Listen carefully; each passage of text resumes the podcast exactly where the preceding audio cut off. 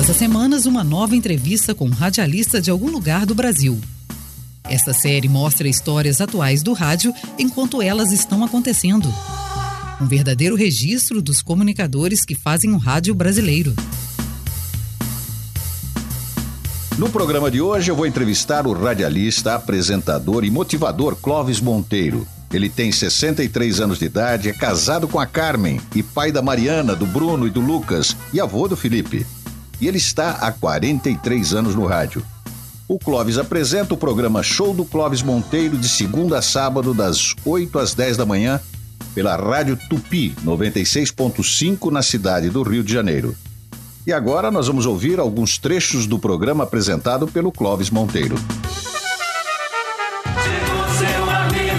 Hora do show. Está no ar, o seu. Contar comigo. Os destaques, as manchetes, as notícias da manhã. Começa agora. Fé, força e perseverança, mesmo em momentos difíceis. Por isso, se a sua vitória está demorando para acontecer, continue perseverando e acreditando. Eu acredito em você. Bom dia, Rio de Janeiro. Bom dia, Clóvis Monteiro. Acorde para. Desperte para ser feliz com Clóvis Monteiro. São do show do Clóvis Monteiro, a Gilza Nunes e a Jaque Nascimento, as super produtoras do nosso show. Elas estão. A Super Rádio Tupi apresentou Show do Clóvis Monteiro. Clóvis, é um prazer receber você no nosso programa. Eu agradeço muito a sua atenção, a atenção que você teve com a nossa produção e também por ter aceito o nosso convite. Bem-vindo. Tudo bem com você, Clóvis? Muito obrigado pelo convite, obrigado a vocês que tiveram essa ideia de valorizar o rádio, que sempre teve seu valor, mas era questionada a cada fase de avanço de tecnologia, Walter. O pessoal falava assim: será que agora com a televisão vai acabar o rádio? Havia aquela outra pergunta: agora com a internet, será que vai acabar o rádio? E pelo contrário. E o rádio cada vez mais forte. É cada vez mais forte. Agora eu li um pouco sobre a sua história, Clóvis. E eu vi que você trabalhou com os grandes nomes do rádio brasileiro. Você pode contar um pouco do seu início no rádio? Olha aqui, Walter, eu comecei do interior, do interior, do interior, do interior, dois postes à esquerda, lá numa cidadezinha chamada Faxinal do Soturno, uma cidadezinha que até hoje é pequenininha, Aham. de colonização italiana, é, faz parte da região central do Rio Grande do Sul, pertinho de onde vive a minha família, Santa Maria, que aí, por sua vez, já é uma cidade de 400 mil habitantes, muitas universidades, muitos quartéis, é o coração do Rio Grande. Santa Maria fica na, a- mesma distância de qualquer fronteira ali do Rio Grande do Sul, é uma cidade estratégica e desde os tempos da ditadura militar, ela tem muitos quartéis, base aérea, essas coisas todas. Eu é, nasci no Alegrete, lá na fronteira oeste do Rio Grande do Sul, quase da Argentina. Como todo mundo fazia o caminho, ia para Santa Maria para estudar, eu, de uma família de cinco irmãos, fomos para Santa Maria para estudar essas coisas todas. E família muito pobre, tinha que cada um achar uma profissão o mais rápido possível. E eu acabei sendo descoberto, apesar de muito tímido, pelo veículo, pelo rádio. Eu era desenhista e tal, onde me sentia mais confortável, mas acidentalmente me confundiram com um locutor. Eu acabei indo trabalhar nessa cidadezinha Faxinal do Soturno, na Rádio São Roque, através do diretor Roberto Servo, que um dia me encontrou, me confundiu com um locutor de uma rádio de Santa Maria, e eu fiquei quieto, porque se eu tivesse que fazer teste, eu não conseguiria passar e tal, e acabei entrando lá na rádio, aprendendo demais com os meus colegas da época, tendo grandes oportunidades, e voltei depois para Santa Maria, onde sim, já tinha cinco, seis emissoras grandes, tradicionais, e lá consegui é, um espaço bem precioso. Lembrando que na época, é, dessas cidades como Santa Maria, Pelotas, Caxias do Sul, saíam muitos bons profissionais para trabalhar na capital, em Porto Alegre, na, na época na Rádio Guaíba e na Rádio Gaúcha. São emissoras grandes até hoje. Então eu tive muita sorte, tive essa oportunidade lá no interior, em Pastel do Soturno. Voltei para minha cidade, Santa Maria, e daí comecei a ter muitas oportunidades. Ouviu, Walter? Agora, como foi parar no Rio de Janeiro, Clóvis? Olha só, ah, de Santa Maria, a gente, na minha geração de rádio, a gente ouvia muito rádio de, de grandes centros. As rádios de São Paulo, eu ouvia lá em São Paulo Eli Correia, ouvia lá em São Paulo é, o Paulinho Boa Pessoa, o Afanásio Jazade, uhum. é, o Gil Gomes, aqueles comunicadores que marcavam no rádio nacional a partir de São Paulo. E no Rio de Janeiro, Luiz de França, Haroldo de Andrade, Gilberto Lima, Edmo Zarif, tantos nomes consagrados. A gente ficava ouvindo e sonhando um dia trabalhar numa rádio grande como a Record, a Rádio Globo de São Paulo ou do Rio, Rádio Mundial, essas grandes emissoras nacionais. Uhum. E eu comecei a calentar esse sonho, Walter Bonage, até que um dia, é, através do irmão mais velho meu, que era militar, ele disse assim: O que, que você quer fazer? Eu quero ir ao Rio de Janeiro fazer teste lá no Sistema Globo de Rádio. Mas não tinha condição, não tinha dinheiro, não tinha nada. E ele me deu, na época, alguma coisa equivalente a 10 mil reais. Assim, ó, vai, fica os dias que tu precisar e faz os teus testes por lá. Aqui eu nunca tinha visto tanto dinheiro de uma vez só na mão, vim com tudo, fiz os testes que tinha que fazer, e aí me disseram que ia demorar para sair resultado. Eu, aí tive que voltar. Voltei para o Rio Grande do Sul. Quando estou lá trabalhando nas emissoras lá do interior, recebi um chamado do Edmo Zarif, que era coordenador do Sistema Globo de Rádio, que tinha rádios do Rio, São Paulo, Belo Horizonte. Uhum. E aí ele disse assim: Olha, o Gauchinho, tem uma tem uma. O, Edmo Zarif, gente, para vocês se localizarem, é aquela voz famosa na Copa do Mundo, quando sai gol da seleção brasileira, aquele do Brasil, Zil, Zil. Aí esse é o Edmo Zarif, que já faleceu. Famosíssimo. Famosíssimo. E ele disse: Ô Gaúcho, tem uma vaga na Rádio Tiradentes, que é do Sistema Globo de Rádio, em Belo Horizonte. E eu, poxa vida, eu queria a Rádio Globo, cara. Meu sonho era o Rio de Janeiro, Rádio Globo. Aí eu agradeci e fiquei mais um tempo no Sul. Quando pintou uma outra oportunidade, uma rádio nova estava surgindo, a Rádio Tropical FM, uma rádio é, FM musical. E aí o cara conheceu o dono lá e me chamou.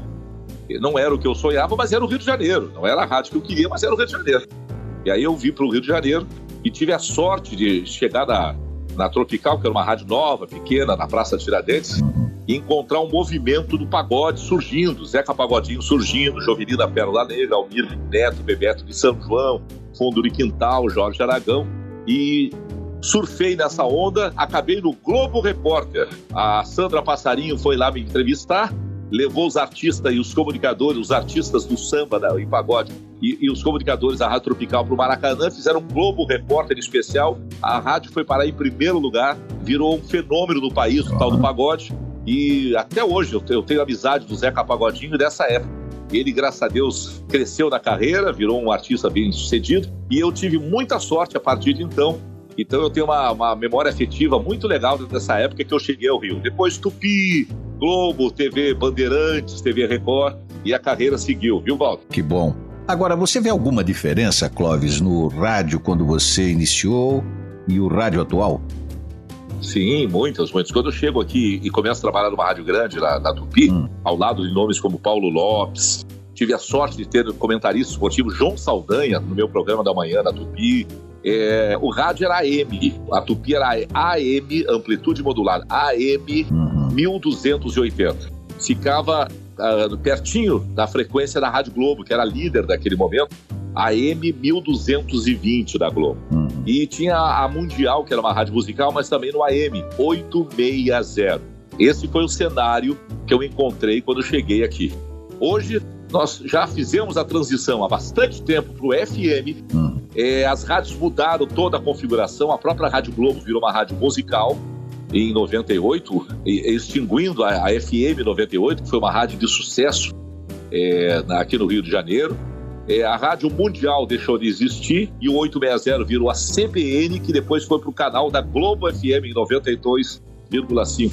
O que, que aconteceu? A Rádio Tupi contratou todos os grandes comunicadores é, do, do, do, rádio do Rio de Janeiro, porque a Globo abriu mão da programação de comunicadores populares e criou uma grade completamente especial. Ao invés de três horas para cada programa, os programas ganharam duas horas, uma hora, e está aqui reunido a nata da comunicação do Rio de Janeiro. Nós temos o Alexandre Ferreira, que veio da Globo, o Garcia Duarte, que foi lançamento aqui da própria Rádio Tupi, o Mário Belisário, que trabalhou numa outra época que voltou agora numa fase maravilhosa, o Antônio Carlos, que ficou mais de 30 anos na Globo, depois de ter aparecido na Rádio Tupi, temos de volta a Cidinha Campos, à uma da tarde. A Isabelle Benito, que é uma estrela do SBT aqui no Rio de Janeiro, eh, experimentando no rádio, deu super certo também. O Francisco Barbosa, que também foi da Rádio Globo. o Heleno Rotari, que foi da extinta 98 FM, o Apolinho Washington Rodrigues, comentarista que virou comunicador de sucesso aqui, José Carlos Araújo narrando futebol e o Luiz Penido também, no mesmo time. Quer dizer, nós temos. Um baita time, hein? É, uma constelação aqui na mesma emissora. E é por isso que a audiência da rádio ela está em alta, né? É, ela está consolidada, não tem nenhuma outra rádio concorrendo nesse, nesse, nesse estilo. Então a Tupi concentra a rádio show, comunicadores populares, futebol, jornalismo, eh, prestação de serviço. Então ela está real, realmente bem situada, viu, Val? Agora, qual o maior desafio que você vê na função de radialista, de comunicador hoje? Hoje, exatamente hoje, hum. é, neste momento de polarização política no Brasil, de radicalismo, de, de, muito ódio nas redes sociais, e o rádio está nas redes sociais, uhum. a grande dificuldade é você fazer o jornalismo profissional e mostrar todos os dias que a intenção não é favorecer A nem B, é sim esclarecer a maior parte possível da sociedade para a gente buscar uma evolução enquanto cidadão, cidadã, enquanto país, enquanto sociedade. E é muito difícil, porque se você falar, uh, criticar o Lula, o pessoal do Bolsonaro aplaude, achando que você é Bolsonaro. Se você criticar o governo, o pessoal acha que é complô, que você é petista, comunista e quer que volte o que já aconteceu no Brasil. E, na verdade, francamente, para mim, o melhor caminho não era nenhum nem outro, era buscar gente mais comprometida com o crescimento moderno, saudável da sociedade verdade. e com a democracia, com os verdadeiros valores. A sua opinião sobre a regulamentação das mídias sociais e os efeitos que ela tem no jornalismo? Eu acho que é mais uma possibilidade de você empoderar o leitor, uhum. o telespectador, o ouvinte, as pessoas que seguem os chamados influencers, os influenciadores e tal. Eu sou a favor da democracia completa de fazer as pessoas pensarem, uhum. é, se expressarem. Agora, toda a vida as pessoas pensaram coisas como a gente está vendo hoje nas redes sociais, só que a gente não tinha acesso ao pensamento delas. É verdade. Até tem um, eu li outro dia, eu li outro dia é, Walter Bonásio, que eu acho interessante, vou aqui é, compartilhar com você e com as pessoas que estão nos ouvindo nesse podcast. Outro dia eu li uma frase assim: havia um tempo em que as pessoas mantinham diários e ficavam muito é, é chateadas quando alguém lia os seus diários. Hoje em dia, não tem diário, mas tem rede social. E elas expõem tudo na rede social. Até o que a gente não quer saber. E ficam tristes quando ninguém vê. E ficam tristes quando ninguém vê, exatamente. Um olhar muito interessante da situação atual das redes sociais. Agora, o que mudou na rádio, na programação, durante a pandemia? No caso do seu programa ou no caso da Rádio Tupi? É, a gente teve que partir primeiro para aprender como é que era a doença, né? que a gente até agora está aprendendo com uma doença nova e tal.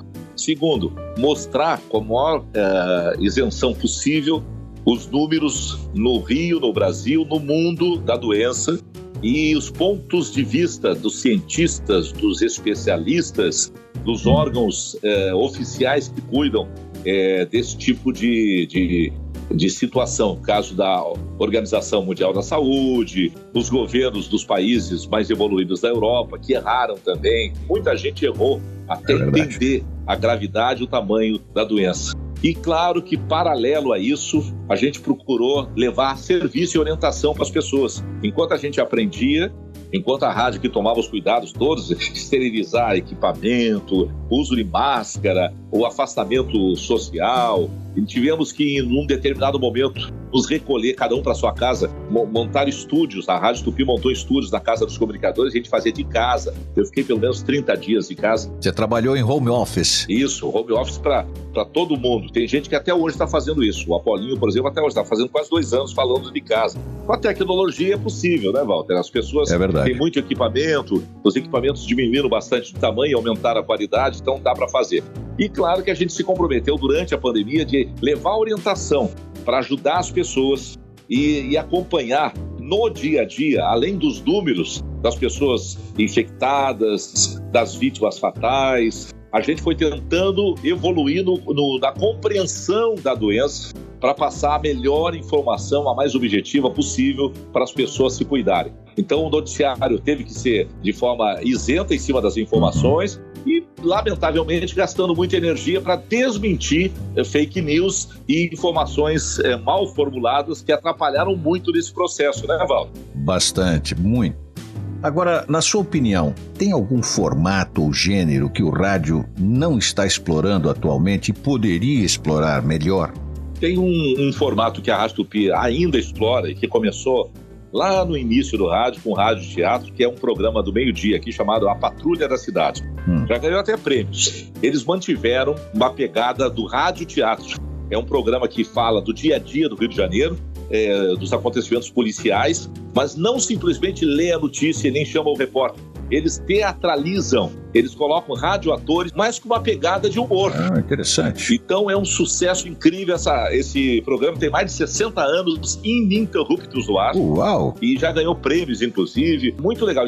Você faz uma pergunta da evolução do rádio e eu aproveito para dizer que um formato lá do início do rádio, da Rádio Fusão, o Rádio Teatro, está sendo usado é, neste momento com muita inteligência, criatividade e dando espaço para radioatores, dubladores. Muito bom. Eu não sei se as rádios do Brasil ainda têm espaço para isso. Nós ainda temos aqui dubladores, humoristas, atores. Qual horário é esse programa, Clóvis? Tradicionalmente, de meio-dia a uma da tarde, depois do Francisco Barbosa, antes da Cidinha Campos. Bacana. A apresentação do, da patrulha é do Mário Belisário. Muito bom. Tá aí uma dica para o nosso ouvinte. Isso. Agora, qual tipo de programa de rádio que você gosta de ouvir? Olha só, eu para começar, eu faço um programa de rádio hoje mais parecido com o que eu gosto de ouvir. Mas ainda tenho compromisso com o tamanho da audiência que a Rádio Tupi tem uhum. e com a linha popular adotada pela, pela rádio. Mas eu já fiz programas à tarde onde eu rezava, é, ficava horas ouvindo o povo procurando pessoas desaparecidas e tal, que eu achava que era importante, mas não gostava do formato hum. e do ritmo, achava muito arrastado. Quando eu vim para de manhã, eu tive que aprender o, o, como fazer rádio de manhã. Hoje eu estou muito mais próximo do que eu gostaria de fazer nessa profissão e deixar até como legado. O meu programa começa às oito, com uma escalada, uma, um giro de notícias bem vibrante, onde eu movimento o helicóptero ao vivo, é, sobrevoando o Rio de Janeiro, o trânsito, chama um monte de repórteres do jornalismo mobilizados para dar as notícias da manhã. As falas mais importantes das últimas horas vão ao ar. O que o presidente falou, o que o ministro da, da Economia está falando, o que o prefeito do Rio de Janeiro está anunciando, o que os secretários de saúde estão alertando. Então é um show que começa às 8 e vai às vezes, a escalada, a abertura, sem nenhum comercial, até 8h20, 8h25. Gosto muito desse formato, da vibração, da informação, do serviço, futebol é envolvido também nesse processo aí. Eu tenho a pegada também do, da motivação, né? Hum. Como eu faço o programa de manhã, uhum. eu costumo dizer que a cabeça do ser humano, o coração de manhã tá, é uma folha de papel em branco, é que dá para você ajudar a escrever coisas bacanas, positivas. Então eu começo o programa com uma mensagem positiva. Qual foi a mensagem positiva de hoje do, do seu programa? O nome do quadro que abre o programa é Acorde para Vencer, Desperte para Ser Feliz. Aí eu digo assim: olha, minha gente campeã da Rádio Tupi do Rio de Janeiro, a maior rádio do Brasil. O destino. O destino não é uma questão de sorte, é uma questão de escolha não é uma coisa para se esperar, mas para se conquistar. Por isso, transforme seus sonhos em sucessos e seja uma pessoa vitoriosa a cada dia. Eu acredito em você! Bom dia, Rio de Janeiro! Aí entra uma vinheta com uma multidão falando: Bom dia, Clóvis Monteiro! Na televisão, qual, qual programa ou gênero que você gosta de assistir? Puxa vida, rapaz, eu ando adepto eu, eu, sou adepto das Netflix da vida, dos streams, da Prime Video, da Amazon. Eu gosto muito de ver filmes, cinema, séries, essas coisas. Séries, ok. Então, eu, eu em televisão, eu, eu vou buscar geralmente informação. Eu vejo os noticiários, Jornal da Band, o Jornal Nacional, a Globo News, a CNN Brasil. Hum. Então eu gosto muito de notícias de televisão. Ok. Quando eu posso, eu, eu assisto séries e filmes e tal. Ok. Qual é a sua rotina diária? Porque você começa o programa às 8 horas da manhã. Você tem que sair de casa muito cedo. Não, até que não. Eu tenho uma equipe incrível. Para mim, a melhor do planeta. Elas chegam aqui às 6 horas da manhã, e começo a preparar o programa que a gente já sabe qual é o formato dele. Uhum. Eu faço muito no improviso. É, conta um pouquinho da sua equipe, como ela é formada? Eu tenho duas produtoras executivas, Hum. a Gilza Nunes e a Jaque Nascimento. Ok. Eu tenho um operador é do programa, que é o Thiago Castro, Ok. e, eh, são pessoas do programa. Agora, eu tenho na minha bancada o Maurício Menezes, o Felipe Melo e a Ana Paula Portuguesa, que cuida do entretenimento, das chamadas fofocas. Cara, Eles ficam na bancada comigo o tempo todo e vão entrando no estúdio, no decorrer do programa, o jornalismo com as informações de última hora. Ok. Ou então chamando os repórteres nos carros de reportagem na rua e o helicóptero eh, ao vivo, ah, entrando de 10, 10 minutos, atualizando o trânsito da cidade. Ok. Agora você acorda que horário? Eu acordo 5 e meia da manhã. Eu moro a 29 quilômetros, mais ou menos, da sede da rádio. Eu moro na Barra da Tijuca e venho para São Cristóvão, bairro da Zona Norte do Rio. Uhum. Chego aqui, primeira coisa que eu faço é gravar os comerciais que tem que ser gravados para naquele dia serem vinculados. Ok. Apesar de que a Rádio Tupi como um todo é um sucesso comercial.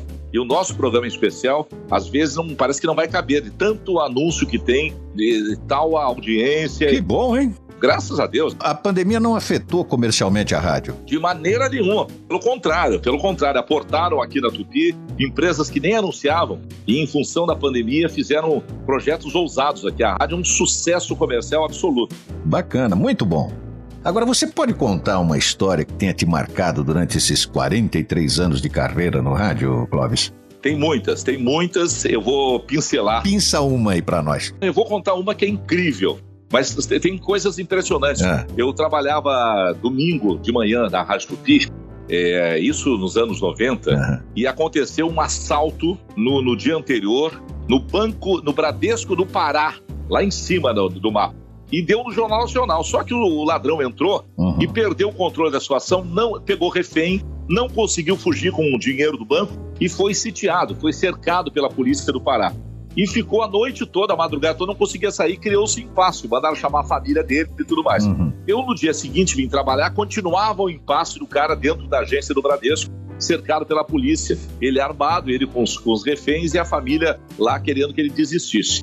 Quando eu chego aqui, naquela época tinha ainda, Walter, as páginas amarelas, lembra aquele... Claro. Era onde nós recorremos. Era o Google. Isso, isso, né? Que tinha telefone de tudo, de tudo que é empresa e tal.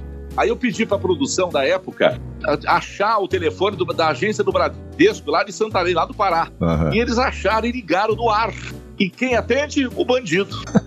O bandido que eu vi no Jornal Nacional atendeu o telefone, estava lá preso, tocou o telefone, ele atendeu. Quando ele soube que era do Rio de Janeiro, ele ficou na linha. Na cabeça dele, ele pensou assim: pô, eu tô cercado pela Uhum. polícia, tô nessa situação, fugiu do controle, não queria nada disso. Agora tô falando com o Rio de Janeiro, de repente isso me dá alguma vantagem, não Claro. sei. Mas entrevistamos ele, foi uma coisa impressionante. Mas mais legal que tudo Aham. foi um hospital que nós construímos aqui no Rio de Janeiro, pró criança cardíaca.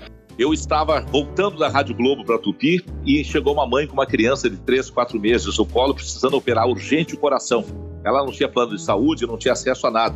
A gente fez o apelo no ar e uma médica chamada doutora Rosa Célia atendeu, pegou a criança, operou o coração de graça e começou com essa criança chamada Camila, que hoje tem 20 anos de idade, começou um projeto para construir um hospital chamado Pro Criança Cardíaca, para operar crianças eh, de graça. Esse hospital existe no Rio de Janeiro, já operou centenas e centenas de crianças. E a doutora Rosa Célia é uma parceira minha. Todo ano a gente recorda com emoção, a partir de uma criança, várias e várias crianças beneficiadas ao longo dos últimos 20 anos, viu, Val? Linda história e um lindo trabalho, né? Essa é a nossa missão, a missão do comunicador. É tentar de alguma forma trazer soluções que às vezes estão empacadas, né? E basta dar um toquezinho na bola.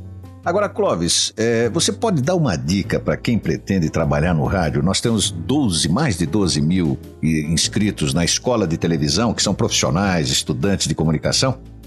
E, e nessa hora eles ficam atentos para ouvir a, a experiência, a voz da experiência, dando alguma dica, né? Quais as boas características de um radialista, de um comunicador? Claro, com prazer. Com muita, com muita humildade, ninguém é dono da verdade. Eu costumo dizer, inclusive, no final da minha crônica que eu faço todo dia aqui, ó, eu não sou dono da verdade, eu não sou dono da razão, mas pelo sim, pelo não, essa é a minha opinião. Eu não sou dono da verdade, então eu vou dizer coisas que eu acho importante para colaborar. Mas cada um tem sua própria história. Por exemplo, quando eu comecei, a minha geração, Uhum.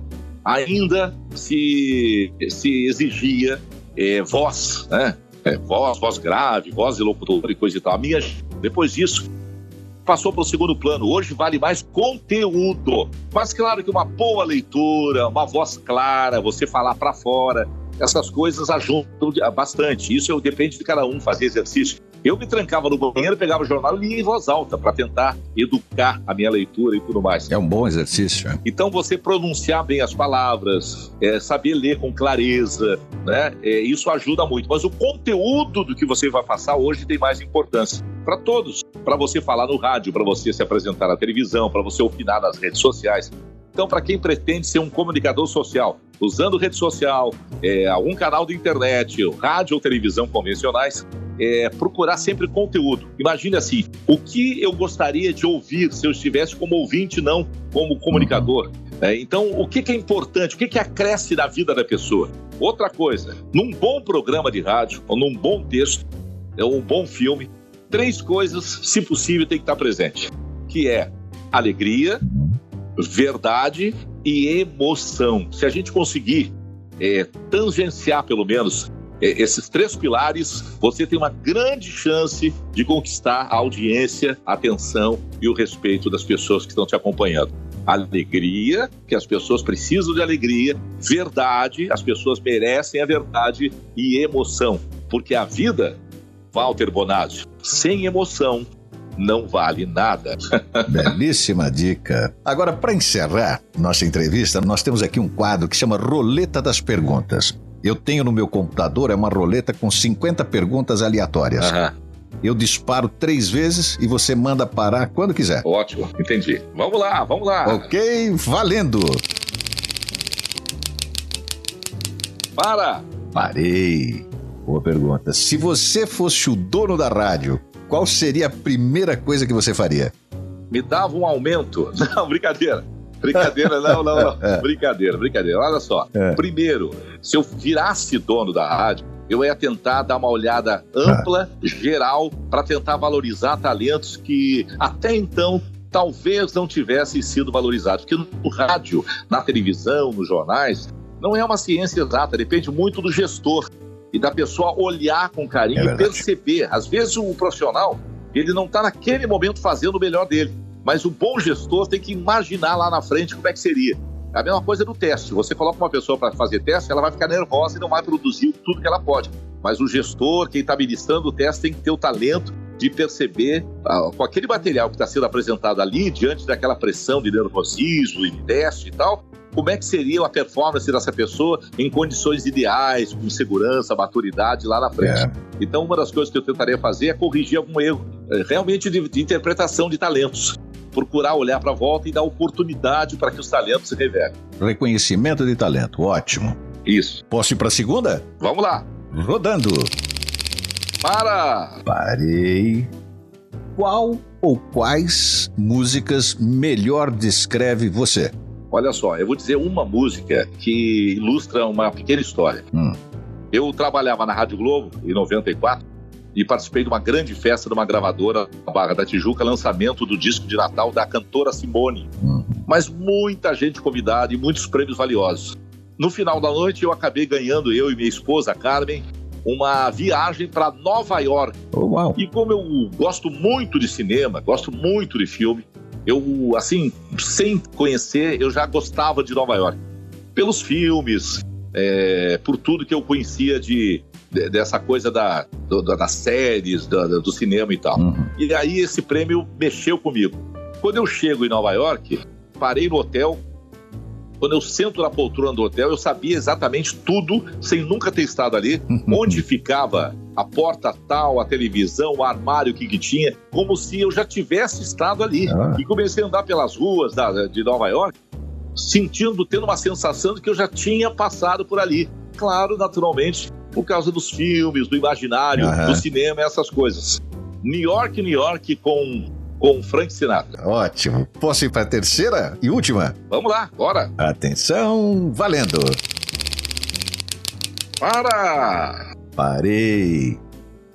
Se você pudesse trocar de vida com alguém por um dia, quem você escolheria? Caramba, rapaz do céu. É, se fosse no outro tempo, com o ah. Walt Disney Porque ah. antes, antes de eu antes de eu trabalhar em rádio, televisão, essas coisas, era muito, muito tímido, muito tímido, e eu era desenhista, assim, trabalhava para ilustrar jornais, revistas, e eu tinha o sonho de ser um Maurício de Souza, um Walt Disney, uma coisa dessa o Walt Disney não está mais entre nós. E não importa que não esteja mais entre nós, mas seria um dia na pele do Walt Disney. Ótimo. Clóvis, antes de encerrar a nossa entrevista, eu queria deixar à vontade para você, se tiver mais alguma coisa a dizer para o nosso ouvinte. Olha só, as coisas que eu todo dia faço questão de colocar no ar porque ter a oportunidade de falar para uma multidão, como é o público da Rádio Tupi do Rio de Janeiro, no Rio e no, no Brasil todo, uhum. é, além do compromisso das informações, além da obrigação da opinião, de formar opinião, de ajudar as pessoas a entender o cenário atual, eu me sinto na obrigação de motivar as pessoas todos os dias, porque tudo é possível desde que você acredite e faça a sua parte. E tem uma frase que eu falo todo dia, que para mim é mais ou menos um, um resumo uh, de, um, de um conceito para viver melhor, positivamente, para as pessoas conviverem melhor. A frase que eu digo é a seguinte: não importa o que aconteça a você hoje, importante é como você vai reagir. Porque, na minha opinião, a vida se resume a isso. Pode acontecer um maior problema para você e para outra pessoa a mesma coisa. Se vocês reagirem de formas diferentes, os resultados serão diferentes. Então, não importa dessa vida é, o que vai acontecer. O que acontece para a gente no dia a dia, seja o que for, é 10% peso na, na, na nossa vida. 90% é como a gente reage àquilo. E isso depende de cada um de nós. É verdade. Clóvis, mais uma vez, muito obrigado pela sua participação. Eu acabei de conversar com o radialista, apresentador e motivador, Clóvis Monteiro. Obrigado a você que está nos ouvindo. Não esqueça, todos os sábados tem uma nova entrevista com um radialista de algum lugar do Brasil. Até lá.